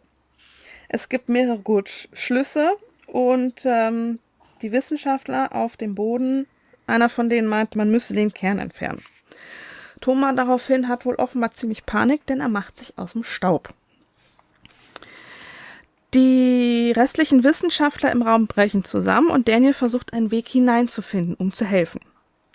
Ähm, Jonas versucht Daniel davon abzuhalten, jedoch zieht Daniel dann seine Waffe und schießt auf das Glas. Jonas versucht Daniel weiterhin davon abzuhalten, aber halt, Daniel hört nicht drauf. Er springt, nachdem er geschossen hat, durch die Scheibe, läuft zur Waffe und versucht den Kern zu entfernen, wobei er sich halt an der Hand verbrennt und es halt dann doch noch schafft, indem er seine Ärmel über die Hand zieht und den Kern rauszieht. Äh, nachdem er das getan hat, schaut er sich selber seine Hand an und weiß dann aber auch schon, dass er eine Überdosis der radioaktiven Strahlung abbekommen hat. Jonas stellt sich dann vor das zerbrochene Glas und schaut dann auf ihn runter. Finde ich auch etwas merkwürdig, wenn da Strahlung ist und Jonas sich dann da mhm. noch hinstellt. Ja, wir, wir haben Zeit. Ja, wobei das ja insgesamt albern ist. Ne? Also wegen, entweder hält die Scheibe Strahlung ab oder nicht. Also wenn die da durchkommt, ist es fürchterlich egal, ob du auf dem Boden liegst oder nicht. Bei der Menge an Radioaktivität, die da ist, würdest du insgesamt verstrahlt werden. Also Jonas ja. hat, hat genau dieselbe Menge. Also ah. denn er hat vermutlich noch ein bisschen mehr abgekriegt. Die kellovinanischen Wissenschaftler haben irgendwann rausgefunden, Strahlung über dem Boden ist minimal höher. Deshalb einfach ducken ist ein bisschen besser ja. da. Wobei ich hätte das jetzt lustig gefunden, weißt du, Daniel hat ja auch die Scheibe gefeuert und die ist ja nicht kaputt gegangen. Die ist ja erst kaputt gegangen, wenn er dort durchgesprungen ja. ist. Ich hätte ja aber so lachen müssen, wer gegen die Scheibe gesprungen, die Scheibe hätte einfach stattgehalten. Aua, ja. ja, das wäre dann, ähm, es gab ja die eine Folge mit, ähm, ich weiß nicht, sind glaube in einem Mutterschiff und äh, da ist, sind ja auch immer zwischen den Gängen manchmal so diese Schutzschilde und da rennt ja auch O'Neill einmal voll durch. Da hatten die dieses komische Handgerät, wo sie eigentlich durch die ja. Schutzschilde durchlaufen. Genau, und dann ist er auch voll dagegen. Das, genau, ja. das wäre dann das gewesen. Ja. Hier, aber eine Frage habe ich an euch beide. Der heißt im Englischen wirklich Thoma? Thoma? Thoma, ja. Also Interessant. Ja, das ist sehr, sehr, sehr ähm, un, ja. undeutlich. Also ich glaube, geschrieben wird der Tomis. Genau, und ausgesprochen wird der Thomas. Das ist auch. Ähm, hm. In jeder Szene anders. auf jeden Fall auch Thomas wird er genannt. Also deshalb bin ich hier ein bisschen, äh, bisschen äh, verwundert. Ich habe aber kurz noch eine Anmerkung, bevor wir jetzt noch weiter in die, äh, weitergehen. Ähm, in der letzten Szene, in der, da ist ein Übersetzungsfehler drin gewesen. Ne, du hattest ja gesagt, äh, dass er alles nach Quada mitgebracht hätte. Ähm, den ganzen Vorrat. Im Englischen sagt er, er hat so viel mitgebracht, wie er mitnehmen konnte. Hm. Okay. Ne? Ja. Took ja, as much as I could. Ja. Also das ist nicht der gesamte nee. Vorrat, ne? dann wäre man ich glaube, da hätte die Erde eine Party geschmissen. Ähm, im, im, Englischen hat er wirklich nur einen Teil mitgebracht. Also er hat irgendwie einen Teil rausgeschmuggelt. Ähm, ja, wir äh, springen zurück in die Gegenwart. Äh, Jonas äh, sagt, dass er beschämt ist, äh, dass der hohe Minister hier nicht bereit ist, ähm, Dr. Jacksons Heldentat anzuerkennen. Er hat unzählige Leben schließlich gerettet.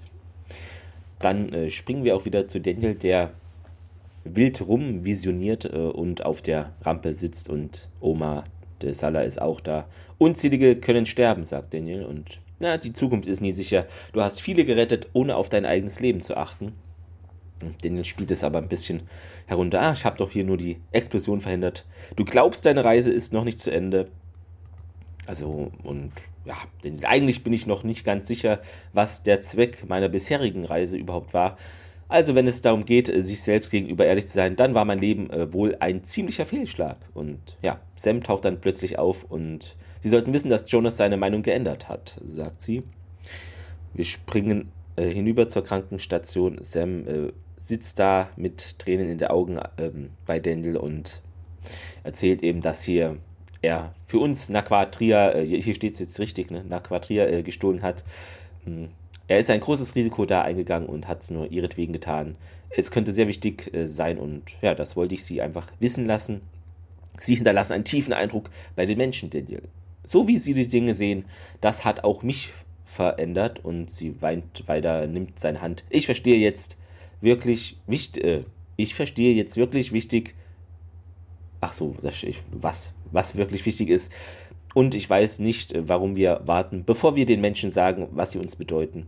Ich hatte wohl einfach gehofft, dass du es schon immer wusstest und ja, dann ähm, hat Daniel wieder eine Vision. Äh, Oma meint zu ihm, du kannst nie die Erleuchtung erreichen, wenn du nicht glaubst, dass du sie auch verdienst. Und Daniel fürchtet dann, da haben wir wohl ein Problem. Und dann geht's wieder hinüber zur Krankenstation. Ja, an der Stelle hatte ich mir irgendwie auch aufgeschrieben, also wegen Daniel ist ja da irgendwie so ein bisschen von Selbstzweifel, ne, dass er irgendwie total der Luschi wäre oder sowas, ne? Und äh, ne, dass er hat ja auch ausgeführt, ne, Leben wäre eine Katastrophe, ne, von einem von einem Käse zum nächsten oder sowas. Wo ich mir dann auch denke, was ist denn das für ein Argument? Also von wegen, du kannst dich auch, selbst wenn dein Leben scheiße ist, zu höheren Berufen fühlen. Also das ist jetzt, das eine schließt sich nicht so ist das hier eine Kritik an Social Media, Thomas? Höre ich da was raus? nein. Was? Nein? Na, nein, es klingt. Ja, nein. aber es, ja, stimmt. Aber er sieht es halt in dem. Weiß ich nicht. Er, er hält sich trotzdem irgendwie für unwürdig. Ja, also weiß. irgendwie, ja. weiß ich nicht.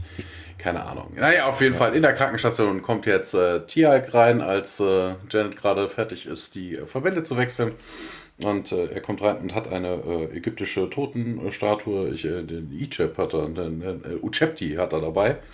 Und, ähm, Ichep wäre wieder Star Trek, ja. Ja, ja, genau, ja, ja. Das äh, nicht ganz. Knapp daneben ist auch vorbei. Äh, ja, und äh, ja, Tia redet mit Daniel und sagt dann, ja, du hast mir das eins gegeben, äh, ne, dass mir dieses, dass mir das dienen würde. Im Afterlife, deshalb auch ein Uchepti, ne, das sind ja diese Diener fürs Totenreich. Ähm, und äh, ja, er gibt das dann auf den äh, näher nahegelegenen Tisch, stellt es dann, das soll halt Daniel irgendwie helfen. Wobei ich mir dann auch denke, so von wegen, warum erzählt Daniel einem äh, Jafar, die aus der eigentlich so ursprünglich erstmal aus der ägyptischen Kultur kommen, was ein Uchepti ist?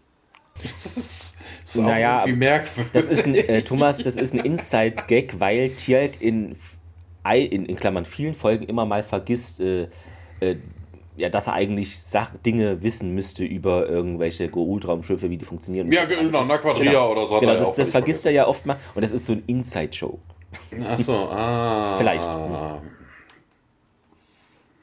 Ja, äh, wir wechseln auf jeden Fall in Daniels Traumsequenz äh, wieder und äh, Daniel sitzt da in, äh, ist in seinem Büro und äh, wuselt da durch ein paar Papiere und äh, ja, ich bin noch nicht tot. Äh, ja, danke. Also er bedankt sich bei Tiag. Aber ja, sieht wohl momentan nicht so ganz äh, gut aus. Und ähm, ja, man hört Tiag dann aus dem realen Leben aber noch, ne? wenn du sterben sollst, Daniel Jackson, dann äh, musst du mir, dann solltest du aber wissen, dass du einer der größten Krieger bist gegen die Goa'uld, äh, den wir dann verloren haben. Und äh, ja, im realen Leben sehen wir äh, Tiag, der dann noch ergänzt, so wegen, und ich habe einen meiner größten Freunde verloren. Ähm, ja, er packt sich nochmal so in einer salutierenden Geste an die Brust mit der geschlossenen Faust und in der Dream-Sequenz geht es dann weiter. Ja, Oma erzählt so ein bisschen weiter. Ähm, na, manchmal ist es so klar, dass man doch eine lange Zeit braucht, um es zu realisieren. Und ähm, na, wenn du sofort weißt, dass äh, das Kerzenlicht Feuer ist, dann weißt du auch direkt, dass das Meal a long time ago äh, gekocht worden ist. Und ja, doch, das hat mir der Mensch auf Kepler schon mal erzählt. Keine Ahnung, was es bedeutet hat. Ich weiß es immer noch nicht. Und äh, ja, wieso glaubst du, dass du auf deiner Mission gefailt bist? Äh, ne?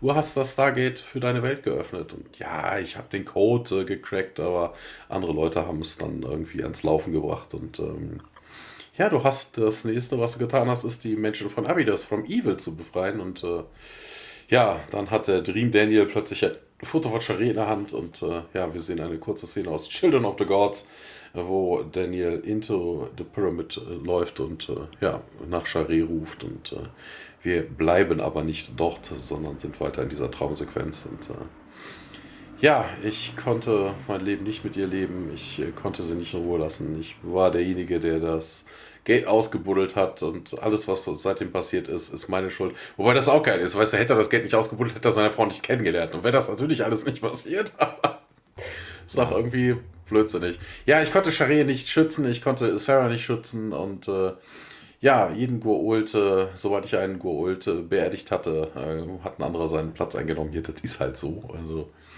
na, vielleicht habe ich manchmal ein bisschen was Gutes getan, aber na, das hat irgendwie nichts, hat einen länger werdenden Impact gehabt und äh, Ja, Oma ist sich da nicht ganz so sicher. Ne? The tasks were great challenges. Ja, es gibt, vielleicht ist es auch einfach nicht möglich. Und ja, aber gib mir das Absolution. Also seit wann ist Daniel so ein Selbstzweifler? Weißt du, der ist immer jemand, der immer den Moralapostel macht, aber wenn er sich so unsicher ist, dann kann ich doch nicht anderen Leuten den erhobenen Zeigefinger zeigen und sagen, hier, du, du, du, das ist aber nicht richtig, wenn ich doch selber keine Ahnung habe, was richtig und was. Also das ist auch irgendwie. Mhm. Also Daniel mutiert hier plötzlich irgendwie zu so einem weinerlichen, äh, keine Ahnung was. Waschlappen. Irgendwie, naja, egal. Ja, aber musst du deine Reise denn jetzt irgendwie fortführen, bis du irgendwie absolut so erhalten hast? Oder erkundigt sich dann Oma und äh, ja, aber, hm, aber ich sterbe eher nicht. Und äh, ja, genau das, sagt sie. Und äh, ja, aber wenn ich der Einzige bin, der mich richten könnte, wie du gesagt hast, ähm, ja, was, was ist, wenn ich äh, nicht glaube, dass ich dessen würdig bin? Und ähm, ja, sagt er mal hier, Spirit cannot be weighed, sagt sie jetzt im Gegensatz dazu. Beurteile dich nach deinen Intentionen. Ne? Und so von wegen mit äh, auch die Kraft, die du dafür eingesetzt hast, äh, ne, die Challenges zu bewältigen. Und ja, was ist, wenn ich das nicht kann? Und äh, hier hast du irgendwie nicht zugehört, sagt sie dann, mehr so ein bisschen ungeduldig, so von wegen hier, die Leute, die dir am nächsten sind, äh, haben dir doch gerade erzählt, du hast einen Unterschied gemacht. Ne, du hast Dinge gegen, also in Richtung Besseres verändert.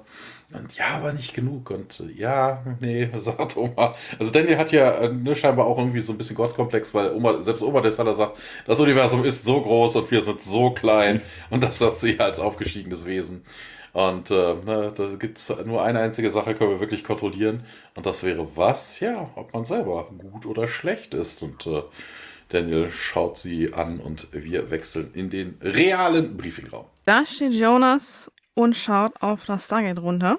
Jonas ist offenbar etwas verwundert, da ähm, seine Leute nicht, offenbar nicht wissen, dass er auf der Erde ist. Er ist froh darum, zum Stargate gelangt zu sein. Ähm, wenn man ihn allerdings bei der Rückkehr auf seinem Planeten erwischen würde, würde man ihn für einen Verräter halten. Jack und Hammond stehen hinter ihm und schauen ihn an. O'Neill fragt, was er denn jetzt erwartet. Jonas erwidert, ich glaube nicht, dass mein Volk einen Krieg unterstützen würde, der zu irgendeiner Art Massenvernichtung führt. Unsere Führung sieht im Moment einfach keine echte Alternative. Ihr müsst mir versprechen, wenn es euch gelingt, Abwehrtechnologien zu entwickeln, wie diese Schilde, von denen ihr gesprochen habt, lasst meine Regierung daran teilhaben. Hammond bestätigt das und plötzlich geht der Alarm los. Jemand versucht das Tor von außen zu aktivieren. Walters Stimme hört man mit unerwarteter Aktivierung von außen. Hammond entschuldigt sich einen Augenblick und Jack folgt ihm nach unten in den Kontrollraum. Jonas bleibt weiterhin oben stehen und beobachtet das Ganze von dort. Unten im Kontrollraum ist die nächste Szene und Walter sagt, dass man einen Tok'ra-Identifikationscode erhält. Hammond befiehlt darauf hin, dass alle Schutzdienste in Alarmbereitschaft versetzt werden. Walter daraufhin Alarmstufe 1, ich wiederhole Alarmstufe 1. Soldaten, schwer bewaffnet, rennen in den Torraum und stellen sich auf. Erst dann befiehlt Hammond, dass die Iris geöffnet werden kann. Daraufhin öffnet sich die Iris und Jacob kommt durch das Stargate. Hammond befiehlt, dass die Waffen gesenkt werden und geht dann mit Jack in besagten Torraum, um halt Jacob dann zu begrüßen. Hammond daraufhin, tut mir leid, Jacob, aber nach allem, was in letzter Zeit mit den Tok'ra passiert ist, mussten wir Sicherheitsvorkehrungen treffen. Die Frage ist an der Stelle, was sind denn das für Sicherheitsvorkehrungen? Ja, okay, sie haben, sie hätten davon ausgehen können, dass irgendjemand anderen das, äh, das IDC in die Hand gefällt, was ja aber auch, wir wissen ja eigentlich auch schon, dass das nicht alleine reicht. Ne? Du brauchst ja nicht nur das Übertragungsgerät, du brauchst ja auch den Code. Ähm, aber eigentlich, so von wegen könnte es ja trotzdem sein. Ne? Die Tok'ra fallen den Gur-Ult in die Hände. Wenn die Tok'ra Gur-Ults rausnehmen können, dann können auch die Gur-Ult Tok'ra rausnehmen. Das heißt, man ja. könnte dann einfach den Tok'ra töten und dann einen Gur-Ult reinsetzen. Also da irgendwie jetzt keinen Tierhack zu haben oder keine, äh, keine Sam, die das irgendwie dann mit ihren äh, Spy Spider-Senses ja. überprüfen, ja, äh, ist eigentlich auch so ein bisschen... Ja, ja, oder die ähm, Goa'uld schicken dann so eine kleine Energiebombe rein, wo dann alle vom Licht verstrahlt sind und umfallen. Dann ist das Tor auch offen und jeder kann rein und keiner kriegt's mit. Hm, ja, stimmt, diese Geult-Blendgranat-Dinger ne? da, oder? Genau, ja. genau. Die Szene geht dann noch kurz weiter, ähm, dass äh, Jacob das versteht und halt nachfragt, was los ist und O'Neill sagt, Es geht um Daniel. Dann geht es weiter auf der Krankenstation. Jacob kommt rein und ähm, begrüßt Sam. Ähm, hey Sam, es tut mir leid. Sie umarmt sich und ähm, dann schauen sie zu Janet, die auf der anderen Seite steht. Carter hält ihm das Heilungsgerät hin. Ich habe es damit versucht, aber es hat nicht geholfen. Jacob nimmt es und ähm, sagt, wir tun, was wir tun können. Er aktiviert es. Ähm, Janet ist dem Ganzen nicht so geheuer. Offenbar befürchtet sie, dass das Ganze noch schlimmer wird. Kurz darauf hört Jacob auch schon wieder auf und sagt, sein Zustand ist sehr ernst. Ich weiß nicht, ob ich ihn retten kann. Aber selbst wenn es gelingt, wird er seinen ursprünglichen Ge Gesundheitszustand nicht wieder erlangen können. Janet sieht ihn darauf fassungslos an und Sam sagt, ja, versuch es aber wenigstens. Und äh, Jacob startet einen weiteren Versuch, Daniel zu heilen. Ja, dann geht's weiter mit einer ja, erneuten Vision. Ähm, Daniel und Oma sind wieder im äh, Gate Room und ja, du gehst, du kannst doch jetzt nicht einfach gehen, sagt Daniel und sie dreht sich dann nochmal um auf halbem Weg ähm, von der Rampe. Äh, ja, das, was jetzt kommt, liegt ganz bei dir. Hm, warum ich? Warum gibst du mir denn diese Chance? Jedem wird Erleuchtung gewährt, jedem, der bereit ist, seine Seele zu öffnen. So wie du damals in Cape. Ähm, sie versuchen mich zu retten. Sie wollen mich heilen. Ich spüre das. Dann wird deine Reise weitergehen wie zuvor. Na, und wenn ich das nicht will, nicht auf diese Weise, ja, das Beschreiben des großen Pfades bedeutet große Verantwortung. Irgendwie bei großen Pfad, da klingelt bei mir eigentlich immer nur Ori, aber ähm, du darfst nicht weder, du darfst dich weder fürchten noch in deinem Entschluss wanken. Hm, ich verstehe. Ich bin bereit, mit dir zu gehen. Ja, dann bring sie davon ab. Wie? Wie das denn? Dann in der Krankenstation wieder. Jacob will da weiterhin eben Daniel heilen und plötzlich taucht Daniel hinter ihnen auf und ja, sieht sich praktisch selber auf dem Bett liegen. Er geht dann einmal da herum und schaut vom Gerät zu Jack und fasst ihn dann an die Schulter und durch diese Schulterberührung ist praktisch plötzlich auch, ja, wie sagt man, O'Neill in dieser Vision anwesend und O'Neill äh, Daniel, äh, ja, kann ich irgendwas tun? Und äh, Daniel bestätigt das. Sagen Sie Jacob, er soll jetzt damit aufhören und, hä, wieso? Weil ich bereit bin, weiterzugehen. Sie wollen einfach so aufgeben? Daniel verneint das. Nein, ich gebe nicht auf, glauben Sie mir. Sie gehen dann beide zu Oma und ja, sie verwandelt sich dann in dieses Lichtwesen. Ähm, ihr wisst ja, wie das dann aussieht, genau. Und schwebt auf das Stargate zu und verschwindet dann. Also es ist aber kein Wurm noch zu sehen. Hm, erinnern Sie sich noch an Oma und, äh, und Neil sicher. Ich kann auf diese Weise mehr erreichen und das will ich. Ich muss jetzt gehen. Alles wird gut. Bitte Jack, sagen Sie Jacob, er soll äh, jetzt damit aufhören. Dann wieder auf der Krankenstation äh, Jacob eben weiterhin mit den Heilversuchen und O'Neill meint dann, äh, Jacob, stopp und der ist sehr verblüfft, so ihr, ihr Ernst? Ähm, ja, er will es so. Janet und auch die anderen sehen ihn geschockt und auch ein bisschen irritiert an. Kann mir irgendjemand sagen, was ich machen soll? meint Jacob dann. Sieht hinüber zu Janet und die bringt aber da auch kein Wort heraus. Ähm, lassen Sie ihn einfach gehen, meint O'Neill. Ja, dann hört Jacob auch mit dem mit dem Heilgerät auf äh, zu heilen. Äh, alle starren auf die Monitore und hören nur noch, wie Daniel da die letzten Atemzüge wohl nimmt, äh, bevor wir einen, ja, den langen Piepton hören und Herr Fraser so, Colonel, aber Jack antwortet nicht und dann ist es so, dass äh, Daniels Körper auch zu einem hellen Licht wird und wohl seine Seele emporsteigt und sie alle schauen sich das gebannt an, wie dann dieses Lichtwesen davon schwebt und ja, als sie dann wieder auf das Bett schauen, ist dann kein Körper mehr da, also das äh, ist jetzt auch weg und ja, dann geht's äh, weiter nochmal mit einer Vision. Daniel weint dann äh, und meint, ihr werdet mir alle sehr fehlen und O'Neill, ja, sie uns auch. Danke für alles, äh, meint Daniel. Ähm, also das, was jetzt sieht man sich, also O'Neill weiß nicht so recht, was er jetzt da irgendwie machen soll. Und Daniel bestätigt die Ungewissheit, indem er meint, ja, ich weiß es nicht. Er geht dann auf das äh, erleuchtende Stargate nun zu äh, und Jack schaut ihm nach und Daniel dreht sich nochmal um und Uli, hm, wo geht die Reise hin? Und Daniel, ja, ich weiß es nicht.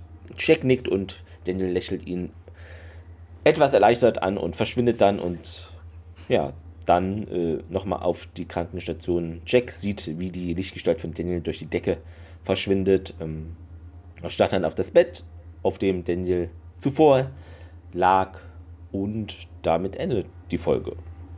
Genau. Warum musste Daniel dafür jetzt sterben? Also nehmen die Antika, bevor sie aufsteigen, vorher eine Selbstmordpille und steigen dann im Moment des Todes auf? Oder wie, wie, wie läuft das ab? Wie kann ich mir das vorstellen? Gute Frage. Nee. Also, ja. ne, weil, ne, auch die äh, Sachen, diese von wegen, ne, wenn man vor dem Tod irgendwie davonläuft oder so. Ja, warum sollte man den Tod dafür umarmen? Ne? Weil du bist ja dann nicht tot. Also, ist so irgendwie so, hm.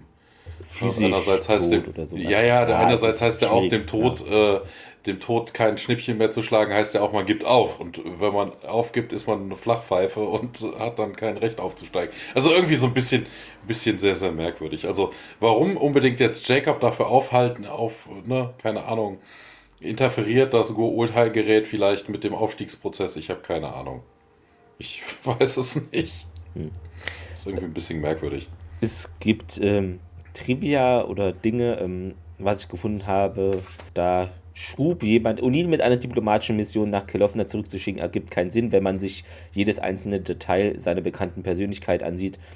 Wenn man jedoch O'Neills Persönlichkeit und sein bisheriges Verhalten kennt, ist es wohl doch eine bewusste Handlung von General Hammond, um seiner eigenen Befehlskette gegenüber den Anschein zu erwecken, dass er sich an das Protokoll hält, aber auch in der Erwartung, dass O'Neill der Mission äh, seinen eigenen Stempel aufdrückt, wie er es schon mehrmals tat, also ein bisschen durch die Hintertür agieren. Äh, mm, genau. Dann dieses ähm, ja, Naquatria-Problem oder der Unfall äh, basiert lose auf Dämonenkern in Los Alamos Laboratory der 1945er und 46er Jahre. Da gab es nämlich zwei Todesopfer, als da ein Kern überkritisch wurde und eine tödliche Strahlendosis äh, da freisetzte. Zu Kelowna, das ist äh, eine Stadt, die gibt es äh, wirklich äh, in ja, der Provinz British Columbia. Wer hätte es gedacht, in Kanada. Da wurde viel natürlich in Kanada da gedreht.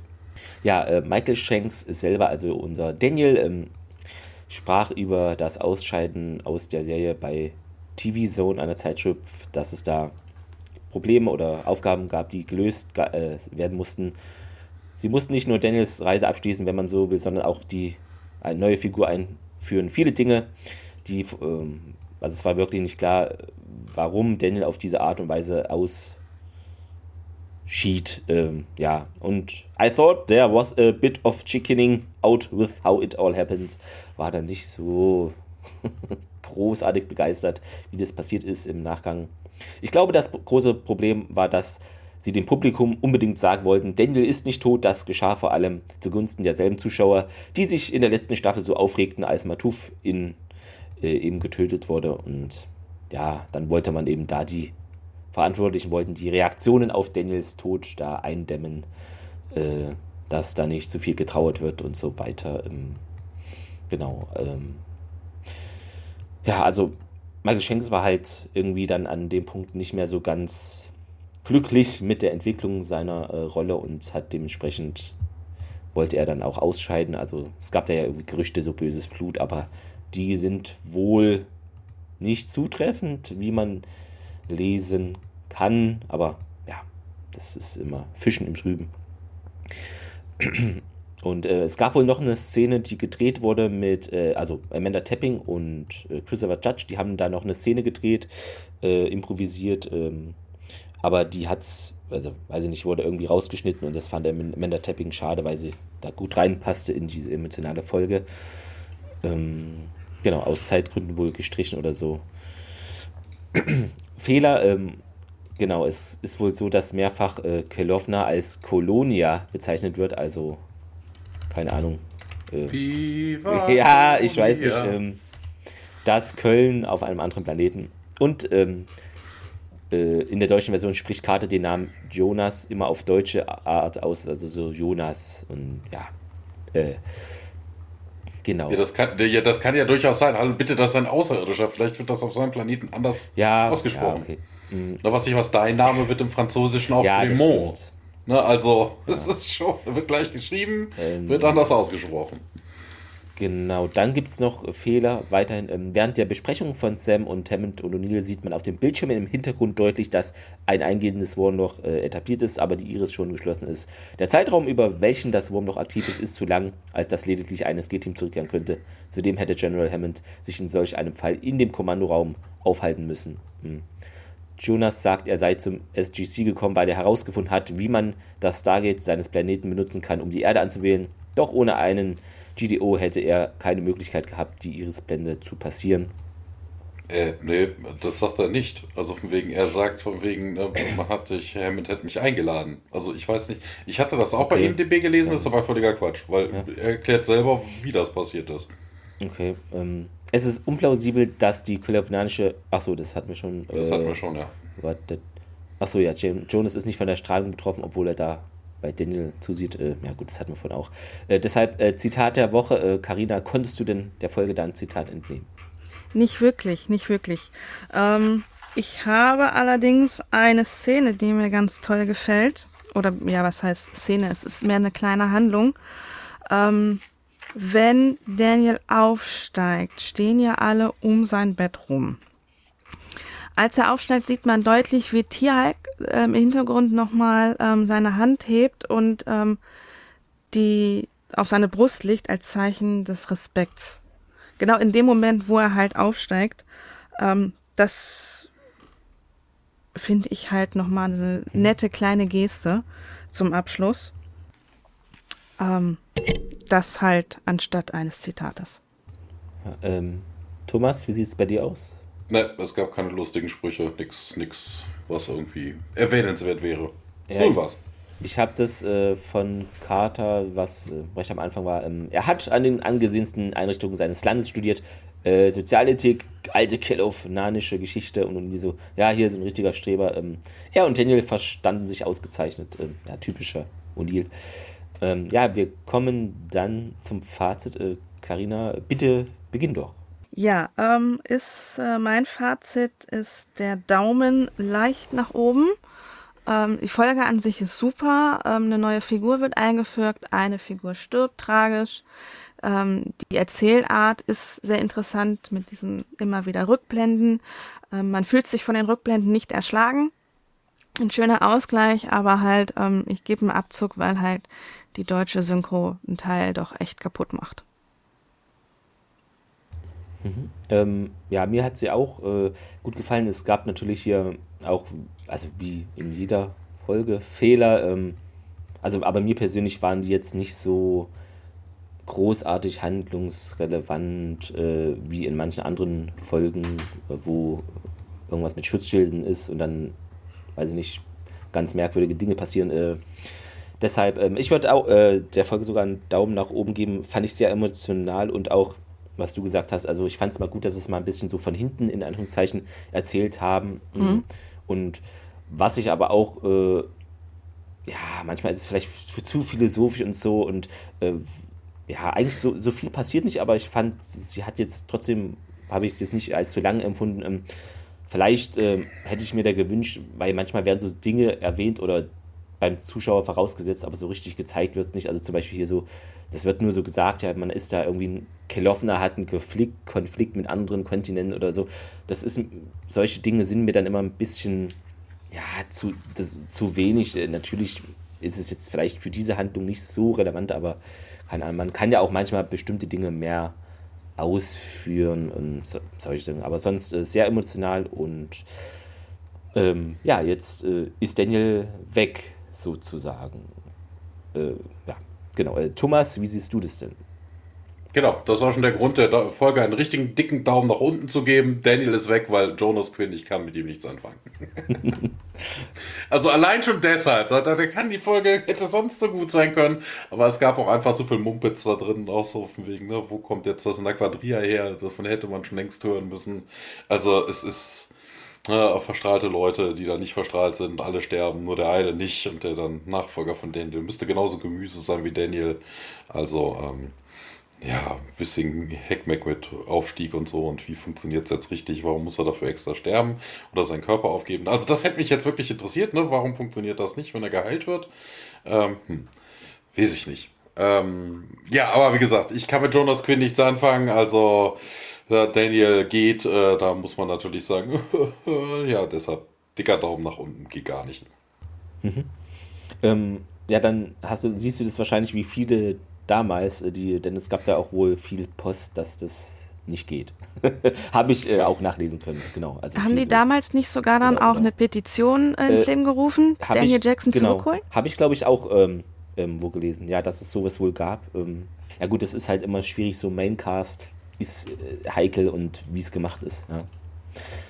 Na gut, ähm, schreibt uns gerne, was ihr von der Folge haltet. Gut, schlecht, mittel, äh, führt es gerne aus. Ähm, ich finde, haben wir doch ein gutes Spektrum abgedeckt, äh, wie wir die Folge äh, fanden. Und ja, dann natürlich könnt ihr uns gerne bewerten. Und ja, wenn ihr uns unterstützen möchtet, könnt ihr das über den Kofi-Link in den Shownotes auch gerne machen.